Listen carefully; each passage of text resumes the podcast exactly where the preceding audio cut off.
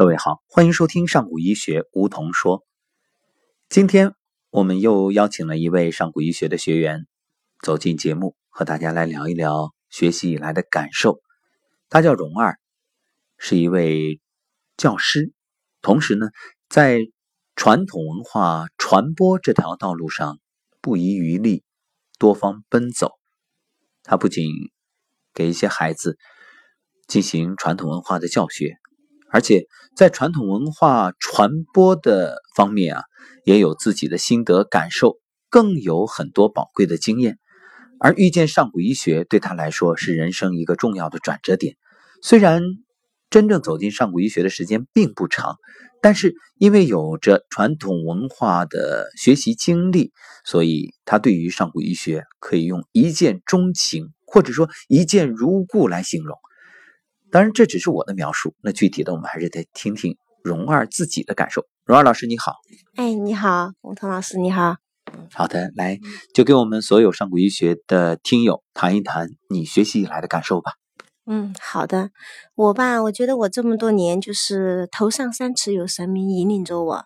是今年八月份的时候。啊，因为好些家长找我，这个嗯，他的身体怎么怎么样，孩子的身体怎么怎么样，我那天晚上就睡不着觉，我就在想，这些家长也这么多的问题，孩子看着成绩很好，但是身体不行，我不想让这些孩子等到我们这个孩子长大了，考上大学工作了，然后一边挣钱，然后一边养病，然后还一边呢，这个又要养老又要养子，所以我都替我们的下一代操心。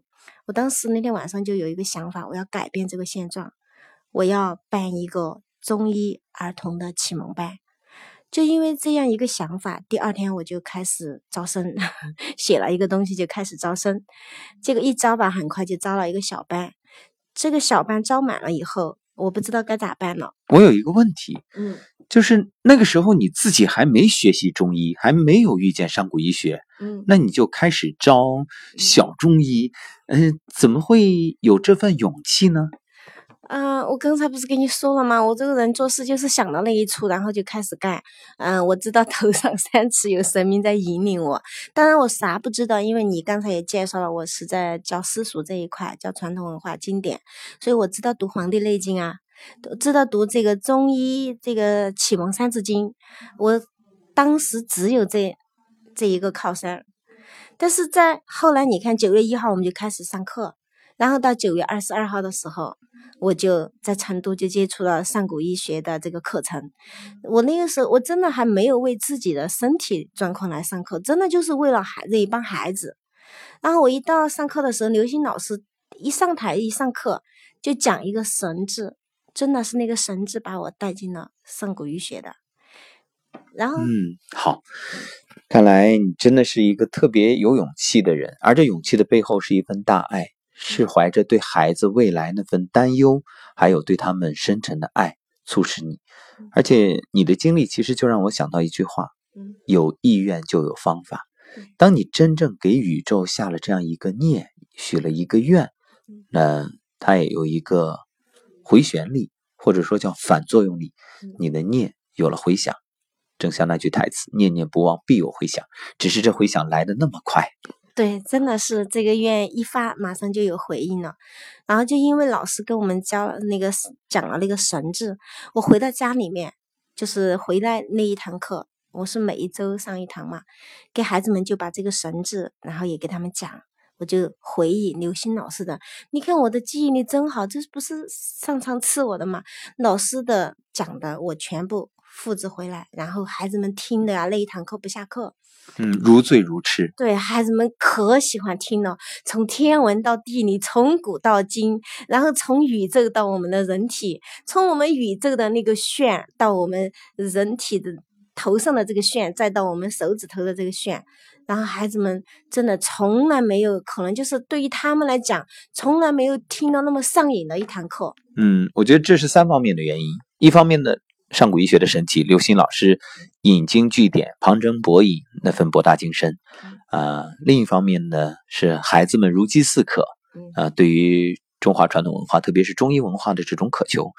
那当然，其中穿针引线更重要的，其实就是你能够。有这这份智慧，这份愿力，谢谢。啊，原汁原味的把它呈现在孩子的面前，真正让孩子们通过你和刘星老师做了一个深度的链接。对对对，是这样的。嗯，然后呢，很快我一想到。这个刘星老师这一堂课上了，然后我回来试讲了，但是接下来还得要走啊。对啊，你这个课班儿还得办下去。那后边讲什么呢？那我又只有跟着杭州去上那个课了。哦，你是这边学一点，那边教一点，现学现卖啊。对。然后到杭州的时候，老师就讲到十二个时辰了呗。讲到十二时辰的时候，子丑寅卯怎么来的？为什么要？这个叫子时，子时为什么要用鼠来代表？然后我第二堂课又回来，又把这个又讲给孩子，孩子们一听的时候，哇，马上。呃，不过在上课之前，我让孩子们先讲十二生肖的故事，他们都是讲的啊，嗯，什么什么老鼠跑得最快啊，然后牛子要笨一点啊什么的，然后我才说来听我们刘星老师给俺讲的，然后咋我来给你们讲，然后再一讲的时候，孩子们真的全部沉浸了。非常的安静的听着，然后听的还是太过瘾了。就是我每一次给他们上的那个中医启蒙课的时候，我就是我就是搬运工，把刘星老师讲的，然后再搬给孩子，孩子们听得如痴如醉。而且我那些孩子，他们已经发愿一要一直跟我学下去。然后这个时候我就想了，我得把家长叫过来，我把家长也叫过来，然后家长们也跟我一起来听，要家长就听我讲嘛。讲了过后，我就跟家长商量，我说：“那我们这个养生的重要性和特别是中医养生的重要性，而我那一帮家长他们也决定就跟我这样学下去。所以在这个时候吧，我更不能丢了。所以，嗯，我在杭州那一场的时候，包括我之前也给你发了一个微信，然后我也说我必须学下去，我不学的话，我等于放弃了很多很多人的健康。一个孩子就是一个家族。”是的，等于你现在已经开启了孩子一份求知欲，给他打开了一扇门。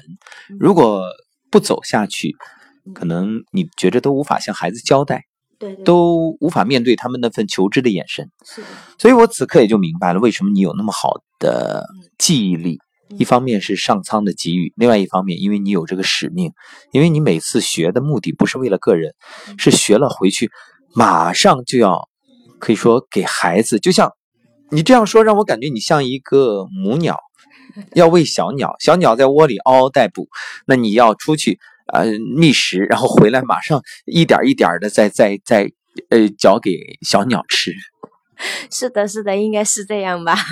嗯，好的，好，各位，那今天我们听了荣二老师的分享，时间关系呢，可能。这只是我们的第一次分享，我相信荣二老师在这条传播的路上一定还有很多的体会，很多的感受，包括这一路走来，从公益课到我们的校琴班，那未来我们也期待着荣二老师能够再次走进节目，给朋友们分享，也特别感谢你对学生和家长的这份引领，真的是功德无量。